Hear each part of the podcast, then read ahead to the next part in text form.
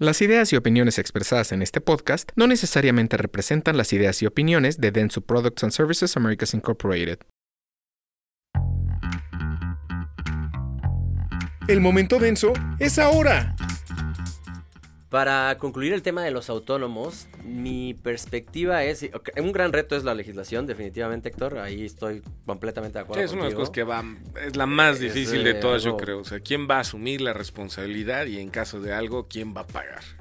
Y, otro tema que me parece un gran reto es que eh, hoy en día los autónomos están eh, eh, basados en la tecnología 5G, o sea, este, este eh, esta nueva generación de cómo se provee en México, pero ahí va, ahí va.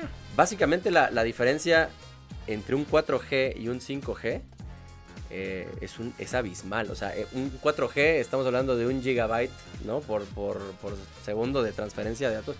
Y en el, en el 5G estamos hablando de 20 gigabytes. O sea, prácticamente en cuestión de un par de segundos o, menos tienes ya posibilidad de bajar cualquier tipo de material y, la capacidad de reacción, si tú agarras tu celular y, pone, das un clic, ¿no? Eh, das un tap eh, en alguna, en algún botón o lo, que sea, la respuesta es inmediata. O sea, prácticamente la misma respuesta que tendrías si, si tienes guardadas imágenes en tu, en tu celular. ¿A qué me refiero? Que ese tipo de tecnología es la que debe de imperar para que los autónomos funcionen bien tengan las reacciones que necesitan tener. Es el famoso algoritmo que, que, viene. Es el algoritmo para muchos ingenieros, para muchos amigos, es como que el orden de las opciones y qué acciones vas a ejecutar en caso de que suceda. Entonces el desarrollo de eso ha sido sorprendente lo que ya tenemos hoy. Yo lo he visto en algunos modelos. El simple hecho de un control de crucero adaptativo, que es lo que ya encuentras ahorita comúnmente en muchas marcas que el coche solito, si hay un objeto enfrente, un vehículo enfrente, modula la velocidad y conserva la distancia. Tiene un radar, tiene sensores de proximidad, etcétera. Y si otro objeto se, introduce en medio, solito frena y vuelve a hacer el espacio. O te ayuda a corregir la trayectoria en la curva, ya toman las líneas de los carriles. Eso ya es un nivel de autonomía, quizás es de los primeros niveles que estamos viendo funcionar. En Estados Unidos ya hay carreteras donde en nivel 2 ya el vehículo puede eh, prácticamente conducirse por trayectos largos, varios eh, kilómetros ya de forma seria, manteniendo las, manos en el volante, porque cuando las quitas te advierten, te dicen que ya tienes mucho tiempo y hay que volverlo. Por ahí va, como me preguntas qué veo venir, y la autonomía todavía va para largo.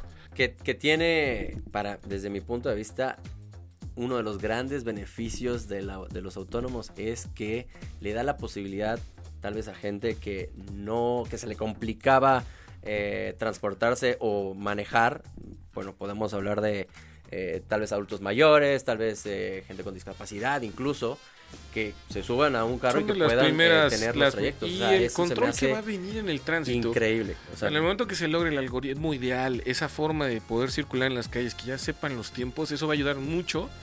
Son muchísimas cosas, nos podemos llevar horas hablando acerca de eso y del futuro inmediato y del que ya vivimos hoy en día.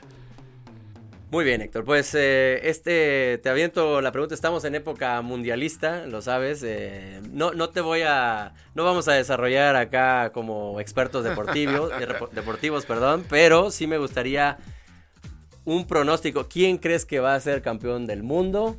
Y si quieres hasta darme tu razón, muy corta, o sea, no, me voy a meter con, la selección mexicana porque de hecho en unas en un par de horas va a jugar México. Ahorita que estamos grabando este podcast, va a ser... México juega y bueno, contra Arabia se está jugando ahí el pase, vamos a ver. Suerte, esperemos que sí. Pero ¿cuál es tu Mira, no soy tan no soy tan futbolero. Yo lo sé, yo lo Respeto mucho el, el, fútbol y pero sí, siempre hay favoritos. Mira, yo creo que este en este mundial, híjole, una final Brasil Inglaterra es una de los que hasta ahorita donde hemos visto en los partidos. Hay Brasil e Inglaterra en la final. Y pues yo creo que Inglaterra se la puede llevar. O España en una de esas también. ¿eh? Esos tres son mis fuertes. España está jugando muy España bien. me gusta para campeón del mundo. Y, si no es esta generación, o sea, si no es en este mundial, en la que sigue, porque tienen puros, creo que el promedio de edad es de 20, 22 años, o sea, de verdad que de los españoles. Los españoles. Sí, traen una, esa, generación de jugadores. Y estoy de acuerdo contigo. Creo que Brasil se lo puede llevar. Entre Brasil, Inglaterra y España están los Francia por ahí igual también, pero bueno, e, es un... Es un... vienen, después de los después de estas eliminatorias, esta Ni para hacer una apuesta, Diego, porque ya estamos de acuerdo que Brasil este, puede ser. Ay, déjame ver, porque Bueno, Brasil ahí si quieres, después ahí le, está, pero le, le metemos algo. una comida. Venga, venga. Eh, por último, eh, mi, mi buen Héctor, ¿qué aprendizaje eh, quisieras dejarle a, todo nuestro, nuestro auditorio, ¿no? A los, a los que están ahora mismo que siguiéndonos, ¿qué aprendizaje, algo, algo que les quisieras dejar a, a, pues a los jóvenes y al auditorio en general?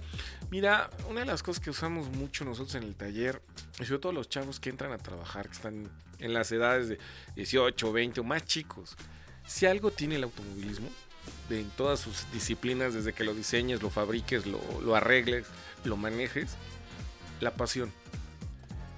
Apasionen, hagan las cosas con pasión y tengan la seguridad que les va a ir bien. Pero no dejen de sentir pasión por lo que hacen. Lo que quieran hacer, si quieren bailar, ser doctores, dentistas, mecánicos, ingenieros, háganlo con pasión. Eso es lo que más buscamos inculcarle a los chavos que están entrando a trabajar con nosotros. Apasionense por lo que hacen. Y nos queda claro que eres un apasionado de los autos, los fierros. y de los fierros y la verdad que es un ha sido un deleite tenerte acá como primer invitado a este No, un podcast, gustazo El y, esto tiene que ser costumbre, debe de ser. Bueno, eh, con mucho gusto estarás estas esta será tu casa, digo. No, eh, muchas entonces, gracias. Con gusto, con gusto tendremos nuevas y arduas conversaciones seguramente, mi buen Héctor. Muchas gracias de nuevo por seguirnos. Muchas gracias Héctor por tu participación, esta gran conversación que tuvimos. Alex, un gusto estar en estos momentos denso y sin duda alguna esperemos más momentos de estos, ¿por qué no? Pues muchas gracias de nuevo y estamos en contacto.